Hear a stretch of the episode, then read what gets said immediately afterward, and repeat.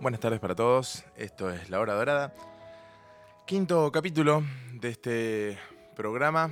Eh, bueno, buenas tardes, como les decía, para todos. Gracias a todos los que ya se conectaron, que están escuchando. Eh, y en primera instancia quiero este, reservar un pequeño espacio eh, para agradecer a todos los que me hicieron comentarios sobre el programa pasado, que parece haberles gustado mucho. Pablo me hizo un comentario muy lindo sobre que lo escuchó con la hija y que, que la hija tuvo una reacción así muy linda, muy emocional después, donde fue y lo abrazó. Eh, eh, otra persona, Analía, me comentó que lo había escuchado una amiga de ella que había tenido eh, algunas cuestiones con, con la muerte de familiares y que le había ayudado un poco, así que, bueno, va llegando a donde debe llegar esto. Los invito a todos, a, a los que quieran mandar mensajes, por supuesto, lo pueden mandar a través de la aplicación. Ya hay algunos que están llegando. Acá Miguel pone, acá estamos. Me alegro que estén ahí, que estén escuchando. Eh, para los, que, los nuevos, los que llegan ahora, eh, les cuento que en esta hora dorada, programa que se titula por eh, una, una cuestión médica donde en una hora tenemos que actuar rápido para, para cambiar las cosas.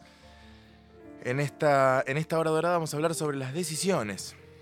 Siempre ya se habrán dado cuenta que el denominador común de esto, de este programa, eh, son temas que, que nos, un poco nos involucran, nos tocan a todos y que, que son este. que a veces hasta son de, todos los días. Y hoy, eh, hoy elegí las decisiones. ¿Por qué elegí las decisiones? Bueno, uno de los motivos es el que les acabo de decir. Y bueno, les empiezo a preguntar algunas cosas. Los invito, por supuesto, a que... La vez pasada escuché un montón de mensajes, me recibí un montón de mensajes que estaban buenos, con opiniones, con, con ideas, con, cosas que cada cual creía. eh, y, es- y está bárbaro porque enriquece un montón esto, este programa.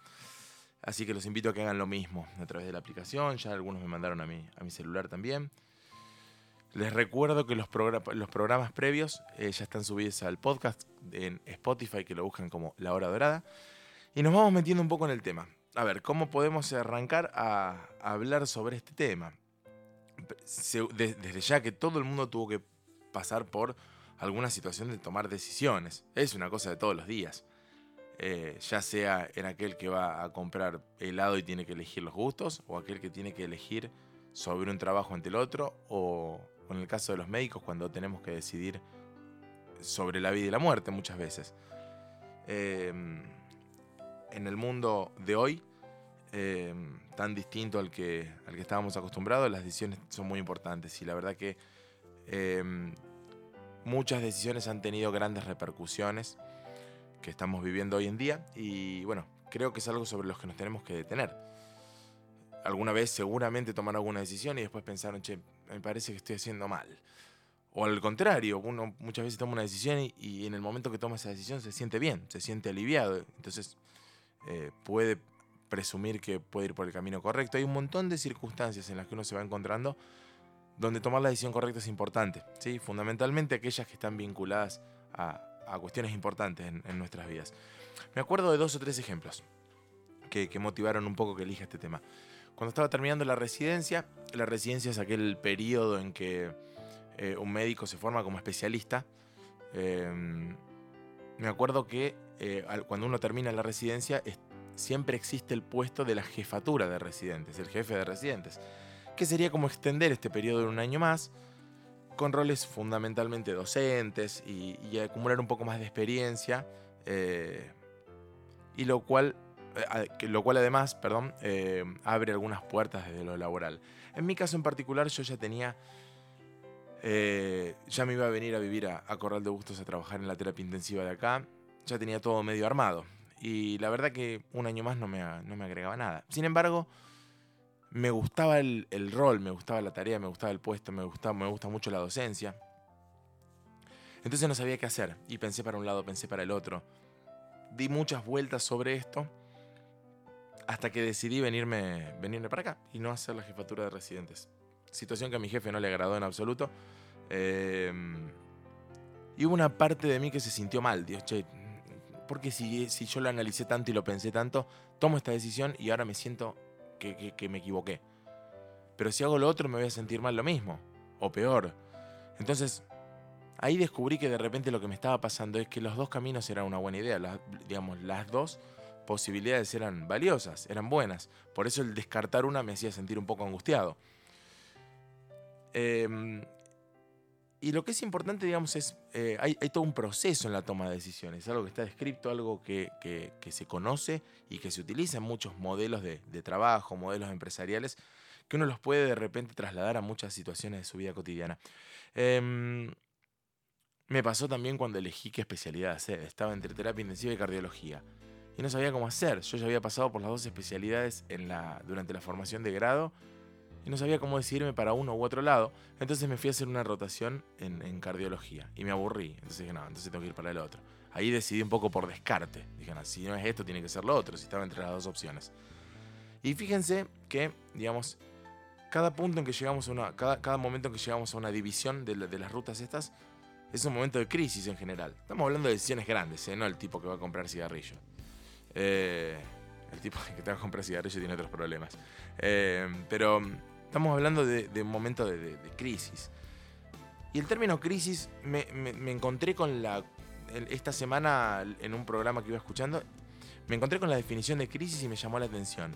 Que la definición viene del término griego crisis, pero con K, que significa decisión. ¿Sí?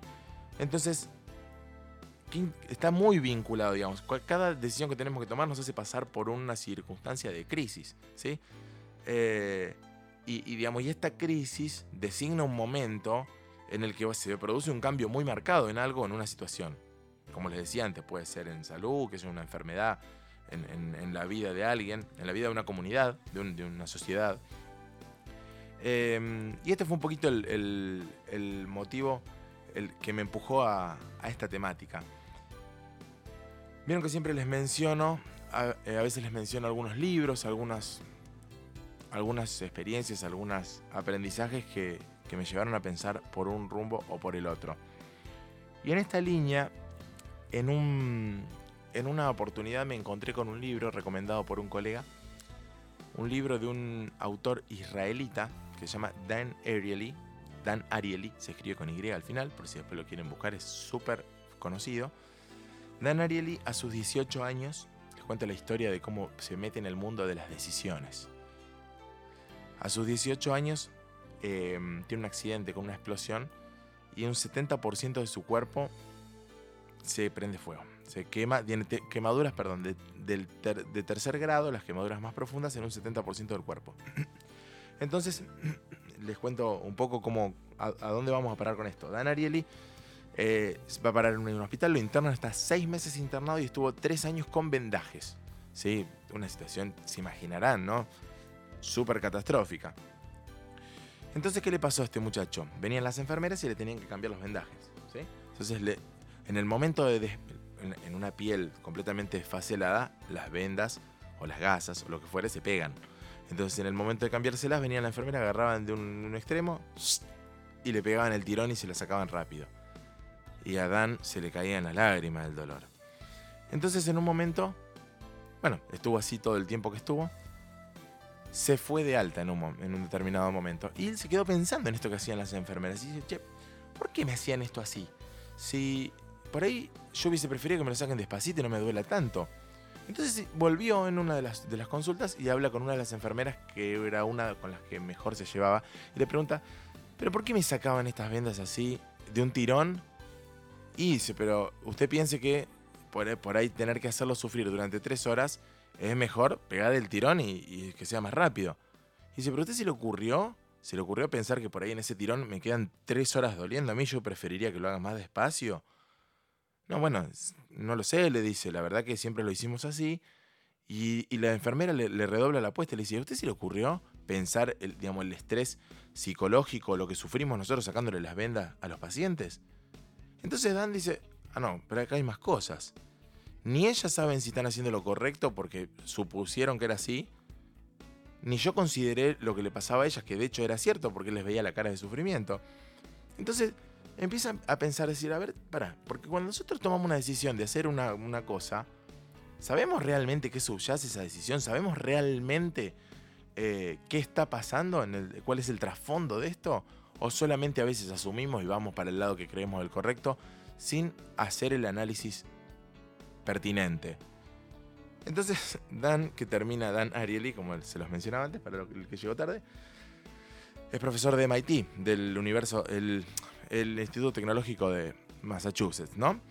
Y empieza a hacer algunas experiencias con sus alumnos, para empezar a poner un poco en evidencia si realmente hacemos lo correcto para, para decidir.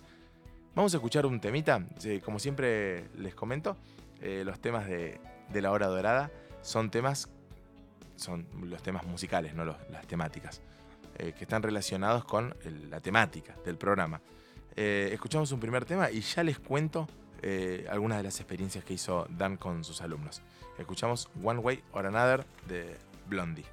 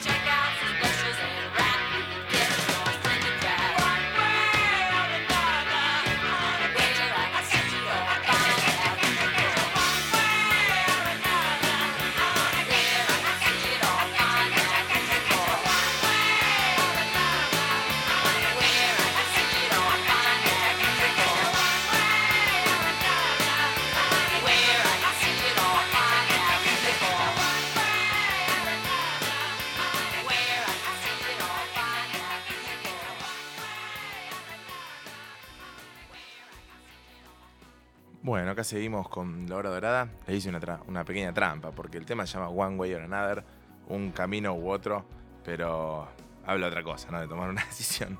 Em, bueno, eh, retomamos. Les estaba contando la historieta de Dan Ariely y sus experiencias con sus alumnos, ¿sí? Em, gracias a los que van mandando mensajes, hasta una foto recibí ahí de, parte del fan club de La Hora Dorada que, que, me escuchan siempre. Gracias a los que están ahí. Eh, les cuento la primera experiencia que me llamó la atención. ¿sí? Em, otra de las cosas que se encuentra eh, este personaje, está mirando, en un momento está buscando cosas en internet, como buscamos todos, y encuentra una, publicación de una suscripción al diario The Economist.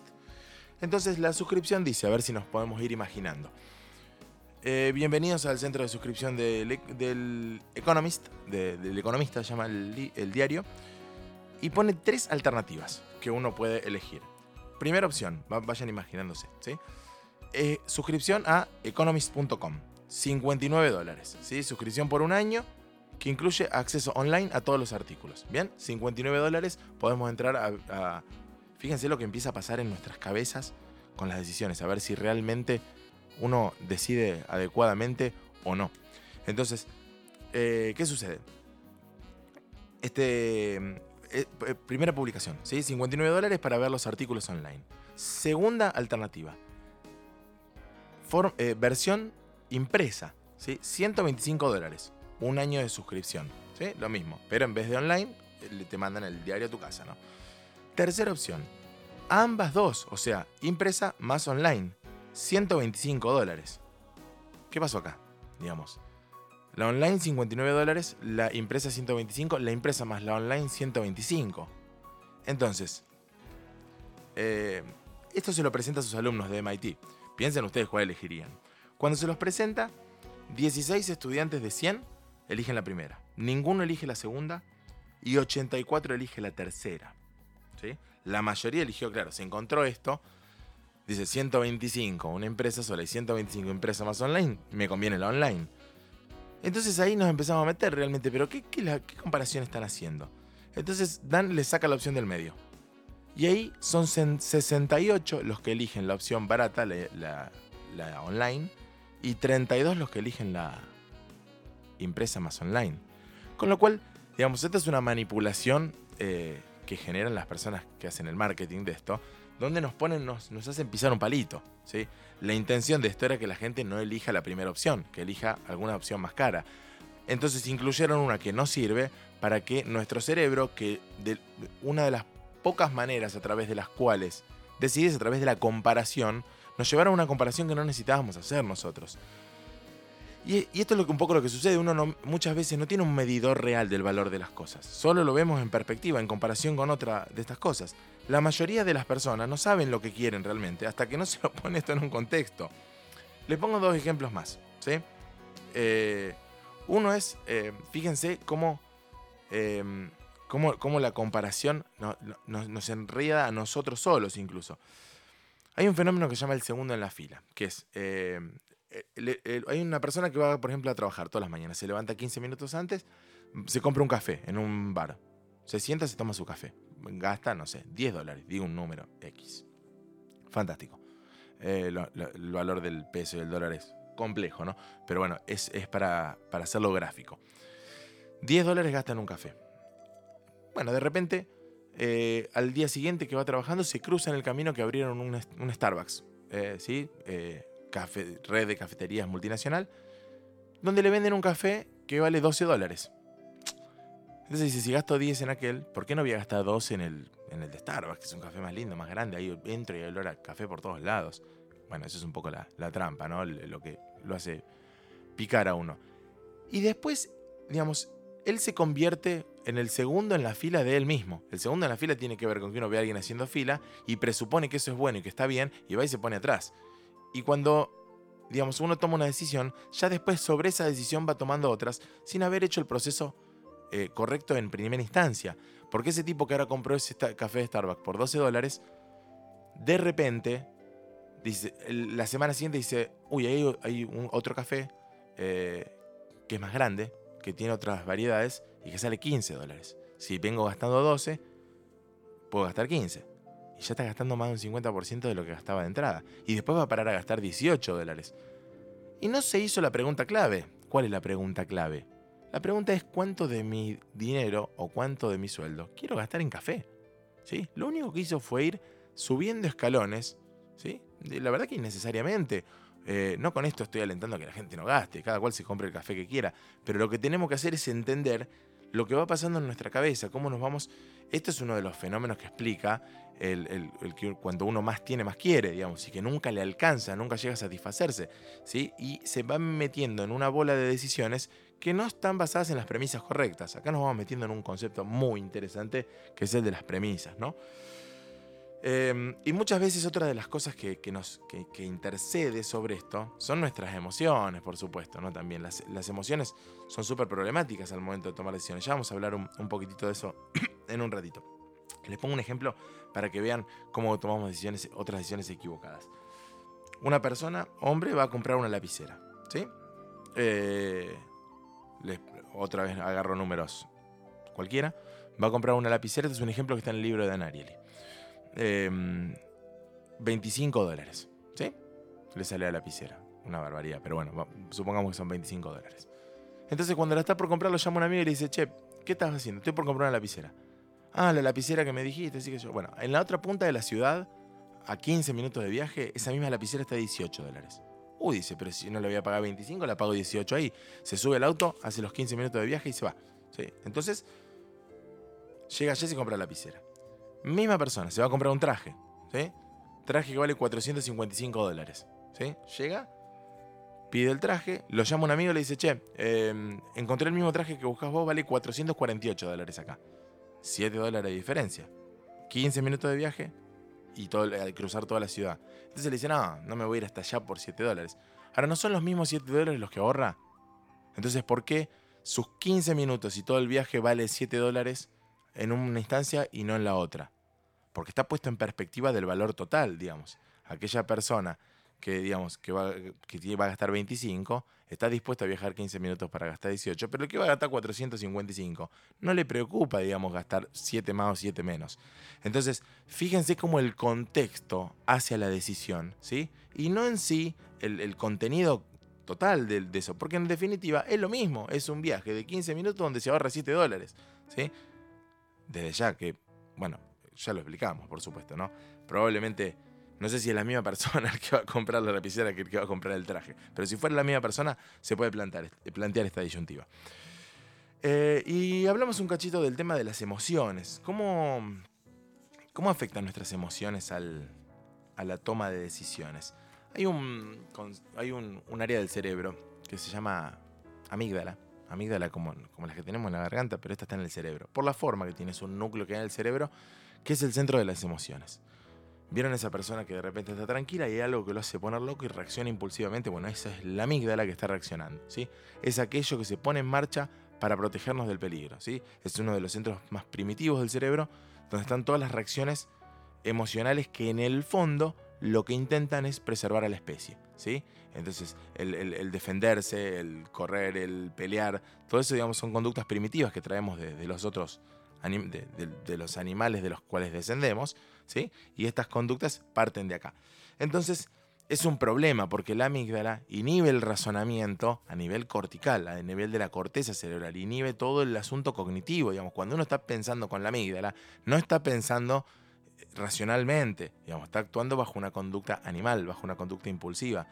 Con lo cual, las decisiones impulsivas en general son buenas para cuidarnos, para protegernos, ¿sí? ante una injuria, ante un peligro, pero no son buenas cuando necesitamos tomar una decisión racional. ¿sí? Así que ojo con esto, digamos. Esto tiene que ver también con el tomar decisiones apresuradas. ¿sí?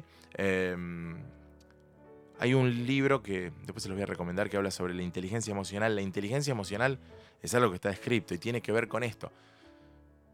¿Cómo podríamos definir inteligencia? Yo, digamos, el concepto clásico de inteligencia lo consigo como em, la capacidad de resolver un problema a través de un razonamiento matemático lógico, ¿sí? Que son medio la misma cosa, la matemática y la lógica desde otra perspectiva. Bueno, en este caso es otro tipo de inteligencia. Es aquella que me permite regular las emociones. Aquella persona que tiene una gran inteligencia emocional es la que puede controlar un poco esta respuesta amigdalina, ¿sí? Y trasladar esto a un pensamiento más racional. Em, es muy interesante, digamos, ¿no? Porque creo que la persona verdaderamente inteligente muchas veces es la que puede conjugar diferentes formas de, inteligencia. Vamos a escuchar un tema más eh, y pasamos, les cuento algunas, algunas anécdotas eh, sobre el proceso de toma de decisiones en medicina y nos metemos un poco al, a cómo tendríamos que proceder para tomar eh, decisiones, como les decía. Y ahora escuchamos Bad Decisions de The Strokes.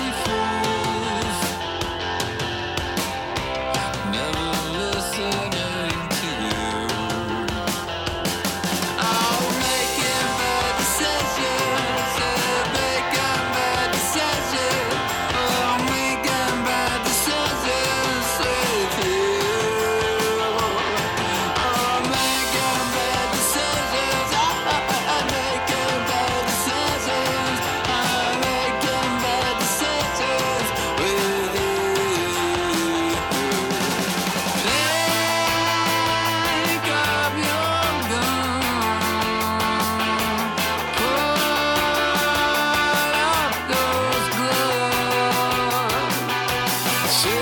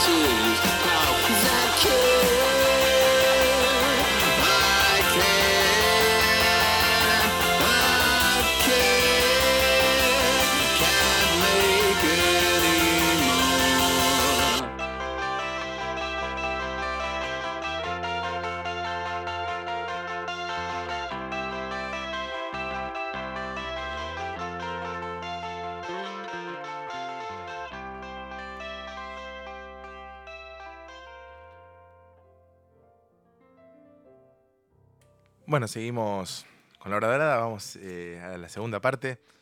Eh, Arnaldo acá me manda un mensaje que ponga pesos en vez de dólares en los ejemplos.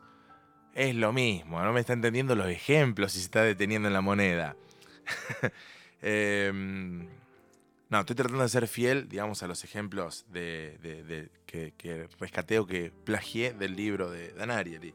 Pero vamos a salirnos de eso y vamos a algunos ejemplos míos, ¿sí? Donde, donde les puedo plantear realidades complejas, digamos, que suceden en la medicina y que nos obligan a ser ordenados, prolijos y muy racionales en la toma de decisiones y, y, digamos, y muy especialmente poco emocionales, ¿sí?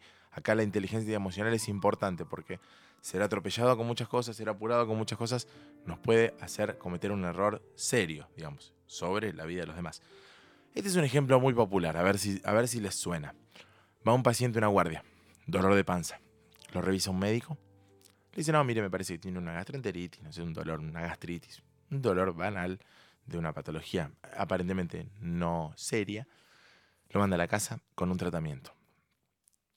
Esto se lo cuenta un vecino al otro, ¿no? Al otro día dice, no, y el otro día fue, fue a la guardia y cuando lo volvieron a ver tenía una apendicitis, pero ¿cómo, ¿cómo puede ser que se lo hayan comido, que lo hayan pasado por alto el día anterior? Qué burro el médico que lo vio. Sí, esto, moneda corriente. Sí, esto lo escucharon. Y particularmente, es más, algunos van más lejos y cuando llegó tenía una peritonitis al otro día. Entonces se recomplicó porque el primer día lo pasaron por alto. Bueno, ahí acá tenemos un punto muy importante que se da todos los días, eh, que es el famoso diario del lunes. ¿A qué me refiero con esto?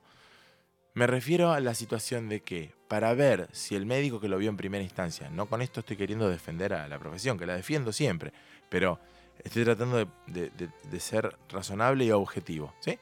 Si el médico que lo vio, si el médico que lo vio, en el, el primer médico que lo vio, en el momento que lo evaluó, no tenía determinadas premisas o datos para considerar que el paciente podía tener una apendicitis, tranquilamente pudo haberlo interpretado como otra cosa y que ese cuadro que interpretó, digamos, y, y que la interpretación que hizo haya sido la correcta, ¿sí? Habría que estar en ese momento, ir a tocarle la panza al paciente que fue ahí, revisarlo y decir, che, eso no es, ¿sí? Para ver si esta persona obró adecuadamente. Pero no podemos evaluar la actuación del tipo que actuó ayer en función de lo que pasó después. Porque no funciona así. Eh, esto pasa muchas veces, digamos, y mm, es muy difícil a veces de hacer este análisis. En, medicina muchas veces tenemos que actuar con los datos que tenemos en el momento y después las circunstancias cambian. Las circunstancias cambian, tenemos que reinterpretar las cosas. Eh, a veces una decisión puede ser pertinente en un escenario y no en otro, pero no son decisiones fáciles. Y me pasó mucho a lo largo de mi carrera de tener que de encontrarme con circunstancias donde no se podía, digamos, no se podía claramente definir cuál era el camino correcto. Les pongo otro ejemplo. Em, en una etapa de mi vida trabajaba en una institución donde eh, recuperábamos pacientes de... em, eh, durante la residencia, ¿no? Eh, recuperábamos pacientes en posoperatorios de trasplantes cardíacos. ¿sí? Y estos pacientes, me acuerdo el un caso puntual de una señora que salió de un trasplante y en el tercer cuarto día hizo un cuadro que se llama shock, donde baja la presión, falla el corazón, hay un montón de fallas en un montón de órganos. Entonces esta circunstancia en el posoperatorio de trasplante cardíaco nos pone ante una necesidad de tomar una decisión y tomarla rápido. No podemos a veces eh, tomarnos todas las, eh, todo el tiempo. Tenemos un par de horas para decidir qué hacer. Hay dos interpretaciones posibles para esto. O que el paciente está haciendo una infección o que el paciente está haciendo un rechazo del órgano. ¿sí? Cuyos tratamientos son diametralmente opuestos. ¿A qué me refiero? El paciente que está haciendo un rechazo, hay que bajarle las defensas, ¿sí? Para que no rechace el órgano. El paciente que tiene una infección, hay que darle antibióticos y no tocarle las defensas porque sus defensas se van a ocupar de combatir a la infección. Entonces, si a un paciente con una infección le bajamos las defensas, va a ser para peor. Si a un paciente con un rechazo lo dejamos con las defensas normal, va a ser para peor. Y el cuadro no permitía identificar fehacientemente cuál era el camino correcto, porque las manifestaciones clínicas a veces son muy parecidas. Desde ya, que no hacer nada no es una opción, porque las cosas iban a ir mal de todas maneras. La inoperancia no es una opción en muchas circunstancias. Así como a veces hacer de más está mal, no hacer muchas veces está mal en medicina. y tomamos una decisión, ¿sí? Lo consideramos una decisión que fue parcial. ¿Por qué fue parcial? Porque lo consideramos un rechazo, le, dimos el tratamiento para bajar las defensas, pero en paralelo, como no había manera de distinguir, le pusimos antibióticos para no dejar sin tratar una infección. Eh, efectivamente después fue una infección, ¿sí? Eh, y bueno, y a la paciente realmente no le fue muy bien. Pero nosotros no cometimos un error. ¿Por qué? Porque en el momento que tomamos esa decisión, teníamos las premisas para ir para un lado o para el otro. Y había que decidir. Esto se decidió en un grupo grande de trabajo con gente con mucha experiencia y decidimos que lo más razonable era este camino. Ir por el otro camino no nos permitía además la alternativa de por si estamos pensándolo de, la manera, digamos, por si estamos tomando el camino equivocado. Me explico, digamos, si esto eh, íbamos hacia el lado de las infecciones, no había posibilidad de además de bajarle las defensas. Entonces fuimos para el otro lado eh, y, como, y le dimos, creo que con esa decisión, le dimos la posibilidad de que le vaya bien, ¿sí? Y no le fue bien porque, digamos, no porque nosotros hayamos decidido mal, sino porque, digamos, muchas veces las enfermedades no son claras al momento de tomar decisiones, ¿sí? Eh, y contemplamos las alternativas. Y eso es muy importante, digamos, dentro de todo el abanico que uno tiene para tomar una decisión, contemplar todas las alternativas. Este médico que le vio la panza al paciente y le pareció que no era una apendicitis de entrada, probablemente eh, con la experiencia suficiente, le, le, debería haber dicho, che, mira, ahora no es una apendicitis, pero no sé qué pasa en las próximas horas. Entonces, anda a tu casa, toma analgésico o no, y estate atento a ver si pasa esto, cual, esta cosa o la otra, y volvé porque si ya el cuadro mañana cambia, por ahí otra cosa distinta y yo no tengo forma de saberlo ahora. Y esto es una realidad en medicina con la que convivimos los médicos. Eh, y en función de eso tenemos que tomar decisiones muchas veces sobre la vida de los demás. Y la única manera de hacerlo es a través del entrenamiento y la experiencia adecuada. ¿sí? Y a pesar de eso, a veces las cosas no son tan claras y son difíciles. Em, es muy importante que entendamos el rol de las premisas que tenemos para tomar una decisión. ¿sí? Y esto es parte del, del proceso de toma de decisiones. ¿En qué consta este proceso? En primera instancia hay muchos tipos de decisiones que podemos tomar. Hay decisiones programadas o no programadas, digamos. Aquellas programadas son las estructuradas y repetitivas que tomamos todos los días. ¿sí? No programadas son cosas que surgen de, imprevisto. ¿sí? Y a veces tenemos que lidiar también contra nuestra propia indecisión, ¿sí?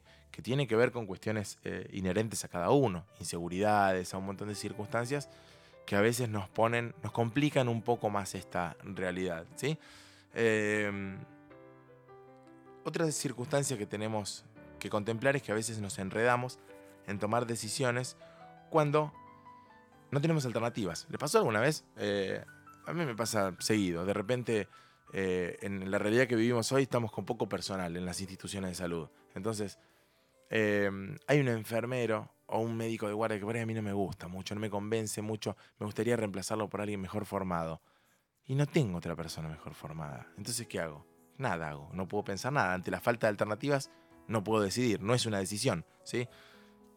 ¿Qué es una decisión? ¿Sí? Hay, un, eh, hay una definición de, en un libro de Hellrier y Slocum que dice que el proceso de, que es, el, proceso de definición de problemas, recopilación de datos, generación de alternativas y selección de un curso de acción. ¿sí?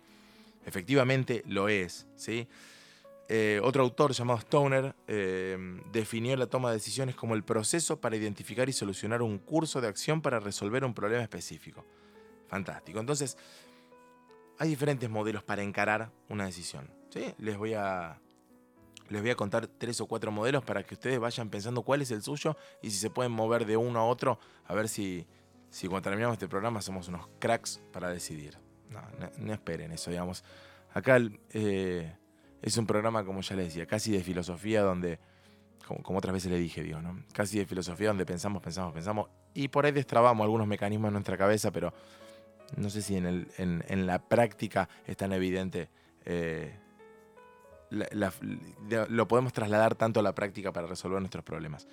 Pero probablemente sirva para conocer un poco nuestra cabeza, entender un poco qué nos pasa en determinadas circunstancias y bueno, eh, hacernos un poco más sabios, ¿no? que es eh, interactuar adecuadamente con la naturaleza. Eh, los modelos de toma de decisiones tienen, tienen dos sustentos. Uno es la forma de pensar. ¿sí? Al momento de tomar una decisión, hay personas que lo hacen con más lógica y con más racionalidad, que van procesando la información secuencialmente, y hay otras que lo hacen de una manera más creativa y más intuitiva. ¿sí? estos contemplan probablemente una, una- una perspectiva bastante más amplia. Y la otra dimensión que hay que tener en cuenta tiene que ver con la tolerancia a la ambigüedad. Eh, en determinadas situaciones donde uno tiene que tomar una decisión eh, y requiere y esto requiere de mucha coherencia y, y esa persona digamos requiere de mucha coherencia y orden en la información probablemente la tolerancia a la ambigüedad es mínimo ¿sí? no tolera que las cosas sean muy ambiguas quiere que las cosas sean ordenaditas y en contraposición a esto las personas que pueden procesar mucha información al mismo tiempo ¿sí? lo cual les genera mucha incertidumbre tienen mucha más tolerancia a la, ambigüedad y de acá un autor que se llama Stephen Robbins en 1995 desarrolla un diagrama con cuatro formas de encarar una, una decisión. Una es una forma directiva, ¿sí? Baja tolerancia a la ambigüedad, ¿sí? Y racionalidad pura, ¿sí? Vamos derecho, personas con muy, mucho- un razonamiento muy lógico que pueden tomar decisiones rápidas y fundamentalmente para cortos plazos, ¿sí? Eh, esto permite información mínima y poca alternativa. Una determinada eh, premisa y vamos derecho a la decisión, ¿sí? Hay otro estilo que es el estilo analítico. El estilo analítico son personas que ya tienen más tolerancia a la ambigüedad que los, los directivos, los que decíamos antes, combinado con una forma de pensar racional. ¿sí? Estas personas necesitan más información, juntan, juntan información por todos lados, consideran, analizan todas las alternativas. eh, y la particularidad de la gente que deci- decide de esta manera es que tiene un- una gran capacidad para adaptarse o afrontar situaciones únicas e inesperadas. ¿sí? Yo me encasillo un poco en esta que pasó acá. Ojo que una no es excluyente de la otra, uno puede tener cosas de una y de la otra, pero hay que entender los mecanismos que pasan en nuestra cabeza y cómo, cómo encaramos las decisiones. ¿sí? Eh, hay otro, otra forma que es el, el estilo conceptual, que son personas con gran tolerancia a la ambigüedad y un modo de pensar bastante intuitivo. ¿sí? Acá hay una, digamos, eh, una gran capacidad de procesar eh, información desde una, desde una perspectiva bastante extensa, ¿no? Y una capacidad analítica alta, ¿no? Se analizan muchas alternativas. Probablemente esto permite enfocarse más a largo plazo y suelen ser personas muy creativas. Acá está el famoso Think Outside the Box que usan los, los norteamericanos. ¿sí? Eh, think Outside the Box significa pensar fuera de la cajita. ¿sí? Cuando antes les dije que ante la falta de alternativas no tenemos decisión, probablemente alguno de, de ustedes haya pensado, ¿y qué pasa si nosotros tenemos las alternativas pero no las estamos viendo? Bueno, ahí va este concepto. Es decir, el salirse del esquema, el think outside the box. El poder, digamos, salir de un esquema de pensamiento y venir con soluciones desde otro lado, ¿sí? Con incluir alternativas que no habíamos visto, ¿sí? Y salir por ese lado y tal vez podamos decidir. ¿sí? Muchas veces uno se encasilla y no puede salir del mismo mecanismo y de la misma línea de razonamiento. Y a veces la cosa está por otro lado. ¿sí? Esto es muy importante, que tenerlo recontra en cuenta. ¿no?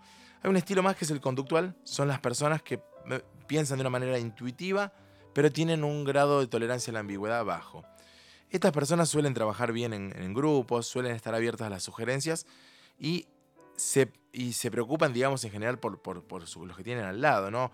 Eh, es muy importante la aceptación del- del- de los demás, de lo que opinan los demás para esta toma de decisiones. Fíjense que cada uno de los estilos encaja distinto en distintas realidades. Eh, y esto está muy bueno, ¿no? Porque habla de la diversidad, de- que, la diversidad en el ser humano y nos permite un poco ponernos en la perspectiva de aquel que selecciona a alguien para un determinado trabajo. ¿sí? Una persona con una, con una forma de una forma conceptual de encarar u- eh, una decisión puede ser muy interesante para un grupo de marketing, pero no para, para ser médico, digamos. Ahí necesitamos a alguien más analítico. Entonces, la idoneidad de uno u otro para un puesto, para una u otra cosa, eh, nos permite un poco seleccionar al que tiene que seleccionar y, digamos, aquel que tiene que estar del otro lado, saber para qué uno está apto. Por eso es, es- apto, digamos. De esta manera es muy importante que nos conozcamos y que conozcamos cómo funciona nuestra cabeza. Entonces, pasando en limpio, la toma de decisiones básicamente es elegir una opción entre varias disponibles para resolver un problema que tenemos un problema que nos va a aparecer. ¿no? Eh, ya lo, como, como, como decíamos antes, ya lo definimos. Eh, y la toma de decisiones a nivel, digamos, individual se caracteriza un poco por el hecho de que una persona use su razonamiento y pensamiento para elegir una solución a un problema que se le presenta. ¿sí? Esa persona, tiene un problema y va a ser capaz de resolverlo o no según las herramientas que tenga. Lo que es muy importante de esto es que para tomar una decisión es muy importante, es, es necesario conocer, comprender, analizar el problema y recién a partir de ahí dar una solución. Hay etapas en un, en una, en, un proceso de toma de decisiones que tiene que ver con primero identificar y analizar el problema, lo cual a veces no es tan fácil, digamos. Vieron que una vez se siente medio inquieto y decís, che, ¿qué, qué es lo que me está incomodando? Bueno, ahí estamos, algo tenemos que hacer, porque estamos entrando en una etapa de crisis, pero sin embargo no tenemos ni siquiera identificado qué es lo que pasa. Ahí hay que primero identificar el problema. Después identificar cuáles son los criterios de decisión, definir cuál es la prioridad de esto y generar estas opciones. Y a ver, ¿qué yo cómo salgo de esto? ¿Cuáles son las opciones que tengo? ¿Sí? Eh, elegir una, y no muere ahí la cosa, no termina ahí. ¿sí? Cuando uno pone en práctica una decisión, tiene que haber un determinado feedback, el ver, digamos, el evaluar qué pasó con eso, evaluar estos resultados. Porque si no, vamos a también pisar muchas veces, tropezar muchas veces con la misma piedra. ¿sí? Si decidimos para un lado, nos salió, nos salió mal, bueno, no vamos a ir otra vez por lo mismo, bajo las mismas circunstancias, vamos a probar otras alternativas. ¿sí? Vamos llegando un poco al final. eh, reitero los agradecimientos a los que mandaron mensajes. Siguen llegando algunos. Escuchamos un tema más y mm, ya vamos a la última parte un poco más relajada, menos teórica, donde les voy a recomendar algunos, eh, algún material eh, bibliográfico y cinematográfico sobre estas temáticas. Escuchamos, mm, esperen que vamos a elegir, porque me quedaron dos o tres. Escuchamos Your Decision de Alice in Chains.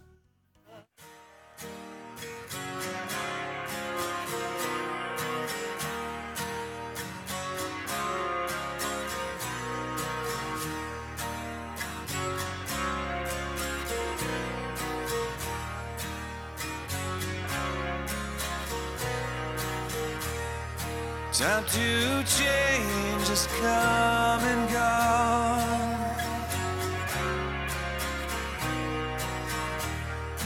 Watched your fears become your God. It's your decision.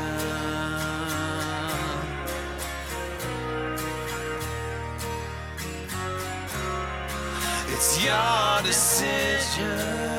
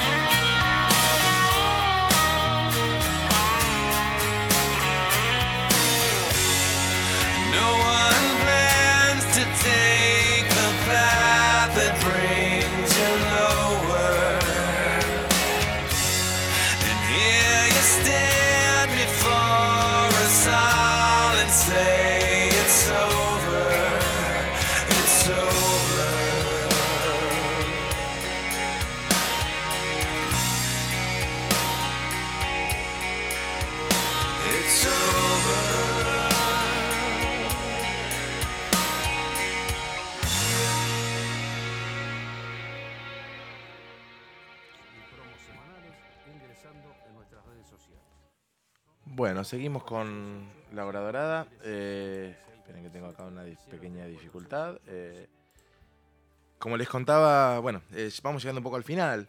Analizamos un poco los, procesos, las em, lo que pasa un poco en nuestra cabeza con la toma de decisiones, cuando se nos meten las emociones.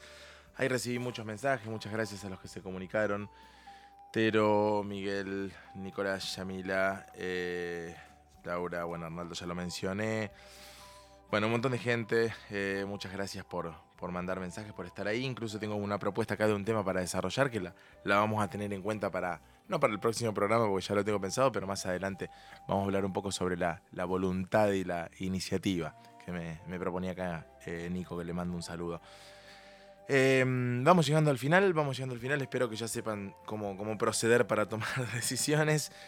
Y les voy a recomendar algunas, algún material, ¿sí? Para los que les gusta la lectura. El otro día hablaba con, con Natalia, con, con una amiga que me decía, eh, vos no sé si te diste cuenta, pero la gente que escucha tu programa muchas veces le interesa, pues yo hice el, hice el comentario de que a la gente le interesa más el cine y las series que los libros. Me dijo, yo no sé si te diste cuenta, pero aquellos que escuchan tu programa tal vez le interesen más los libros que, la, que las, la- las series y las películas. Y eso está buenísimo, no, lo- lo abandonen. Eh, libros, libros, vamos a arrancar con los libros. Dos libros para, para recomendarles, dos ensayos. No es ficción, es, uno es el que ya mencioné, que rescaté algunos ejemplos de ahí. Libro de Dan Ariely, Predictably Rational. ¿Por qué lo digo en inglés? Porque no tiene traducción al español. Con lo cual algunos acá me van a putear. Eh, no tengo la culpa yo, digamos. No tiene. Si se le animan al inglés, eh, encárenlo que está bueno. Es un libro de este, este escritor israelita que cuenta varias experiencias, son todos fragmentos con experiencias distintas muy interesantes que hace con sus alumnos, donde empieza a de- desarmar un poco el proceso de toma de decisiones y los mecanismos que en nuestra los mecanismos ocultos que hay en nuestra cabeza para tomar decisiones. Tiene varios libros este mismo autor, algunos sí tienen traducción, traducción al español. Eh, no leí más que este, eh, pero me gustaría encarar algún otro. Si alguno lo hace, después me cuenta. Y el otro libro que les voy a recomendar es un libro que se llama Inteligencia Emocional de Daniel Goleman. Eh, tiene muchos años ese libro también. Lo escuché, perdón, lo leí cuando estaba en la facultad y se habló toda esta temática de la inteligencia emocional. Es uno de los, pioneros en este tema y uno de los que mejor lo desarrolla. Muy interesante, un poco un ensamble entre eh, lo, psicológico y lo neurobiológico. La verdad que está, está muy bien. Series. Series, series, series. Tres series para mencionarles. Una es una serie que terminé de ver hace dos o tres días que se llama Si no te hubiese conocido. Serie de origen catalán que habla fundamentalmente de las decisiones. Es un personaje que eh, vive una tragedia familiar donde muere su mujer y sus hijos. No les estoy spoileando nada, pues estos son los primeros cinco minutos del programa de la serie y se basa en eso la serie. y a partir de acá tiene contacto con una persona que a través de un diseño medio extraño le permite viajar a universos paralelos que se desprenden a partir de cada una de, las decisiones importantes que tomó en su vida. Y él empieza a recorrer estos universos para em- empezar a tratar de entender en qué momento tomó la decisión equivocada y, su familia murió por esto. Digamos, algo que está un poco sujeto a la culpa, digamos, en el, en el primer periodo del duelo eh, por haber perdido a su familia, ¿no? El sentirse el culpable y querer corregirlo, no les adelanto más nada. Está bastante bien, no es una super serie, pero es muy interesante el concepto y está bien logrado. Es una serie de bajo presupuesto, pero con un, un guion bastante bien. Y si quieren ir un paso más adelante, una de mis series favoritas que es Dark, ¿sí? Serie alemana, que trata un poco todo esto también de los universos paralelos y los cambios a partir de una u otra decisión y se arma un globo de, de, de- de viajes en el tiempo, de ir, venir, eh, varias líneas temporales, bastante más complejo, sí, pero muy relacionado a las decisiones. Y una más, ya un poquito más relajada, que se llama The Good Place. Eh, si quieren apreciar lo que es la indecisión, hay un personaje de The Good Place. The Good Place es una serie de unas personas que mueren y van a parar al Good Place, al, buen lugar. Eh, y se encuentran ahí, bueno, y tienen una serie de interacciones. Hay un personaje que se llama Chidi Negonie, que es completamente indeciso en todo. Muy, muy cómico, digamos, muy gracioso su indecisión porque no, le no puede ni siquiera tomar decisiones sencillas y entra en un proceso muy complejo de toma de decisión donde le da vuelta y vuelta y vuelta y nunca sale de esa, de esa, de esa bola, digamos, de, de pensamientos. Eh, muy interesante. Eh, si se quieren reír un poco, hay un segmento de, de Sebastián Préstico que se llama Decisiones de Mierda, que es muy bueno también. Son, son segmentos cortitos donde una determinada decisión le sale muy mal al protagonista. Eh, y les voy a recomendar dos películas. Una es fácil de, de entender porque la recomiendo, que es El efecto mariposa. No me, pare- no me parece una super película, pero describe un concepto que se desprende de la teoría del caos. La teoría del caos habla un poco de que todo tiende a este desorden y a este caos. Y el efecto mariposa plantea la posibilidad de que mediante el, el- el batir del alas de una mariposa se genera un cierto cambio en el universo que puede a, mayores escalas en relación al tiempo y la distancia generar cambios más grandes. Lo que plantea, digamos, en que, por ejemplo, dos universos paralelos, eh, esa mariposa puede generar nada en un, en un universo y en el otro universo puede generar un tornado, digamos, pero como eh, una pequeña decisión se va, se, va, se va desparramando, digamos, y se va haciendo cada vez más grande, se va amplificando hasta generar, digamos, toda una arborización de posibilidades a través de las cuales el universo va cambiando. Está muy bueno el concepto. Eh, los fanáticos de los Simpsons recordarán el capítulo que Homero viaja al pasado, mata a un mosquito y se trastorna completamente su, eh, la realidad de la que viene, ¿no? Un poco va de la mano de eso. Y les voy a recomendar una película más que tiene relación con esto, no directamente con las decisiones, pero sí con los procesos, ¿sí? los procesos intelectuales, eh, racionales y, lo que lo importante que es entender cómo funcionan las cosas para tomar una u otra decisión. La película es Matrix. Muchas personas que tendrá que ver Matrix con las decisiones. No, no, no voy a la escena de Morfeo con una pastilla y la otra. Bueno, también lo pod- podría ir. Pero lo que voy fundamentalmente es eh, qué es lo que distingue a Neo, al personaje, del resto de, de la humanidad. La posibilidad de hacer la lectura del mecanismo interno del sistema, ¿sí? Puede leer el, funcionamiento de la matriz y a través de eso entender todo y tomar la decisión correcta, eso es lo que lo convierte en el elegido. Y esto es un poco lo que tenemos que tratar de hacer. Las personas que se destacan en una u otra disciplina son aquellas que son como, como Neo, digamos, que pueden entender el mecanismo interno, que pueden entender el funcionamiento interno de las cosas, y a partir de ahí eh, todas las decisiones resultan más sencillas. ¿sí? Em, bueno, llegamos al final. Eh, muchas gracias a los que estuvieron, a los que mandaron mensajes. El próximo programa vamos a hablar sobre el estrés y el síndrome de burnout, eh, algo que está muy vigente en, esta, en este momento de nuestras vidas y que, que la verdad que por lo menos en mi, eh, en mi, mi realidad, eh, en mi persona también está constantemente ahí dando vueltas y van a descubrir que por ahí en, en los demás también y que hay muchas formas de, de encararlo esto y que se sabe mucho sobre esto. No les adelanto más nada. Muchas gracias a todos. Eh, nos encontramos el próximo martes de 19 a 20 con eh, el sexto capítulo de La Hora Dorada. Buenas noches.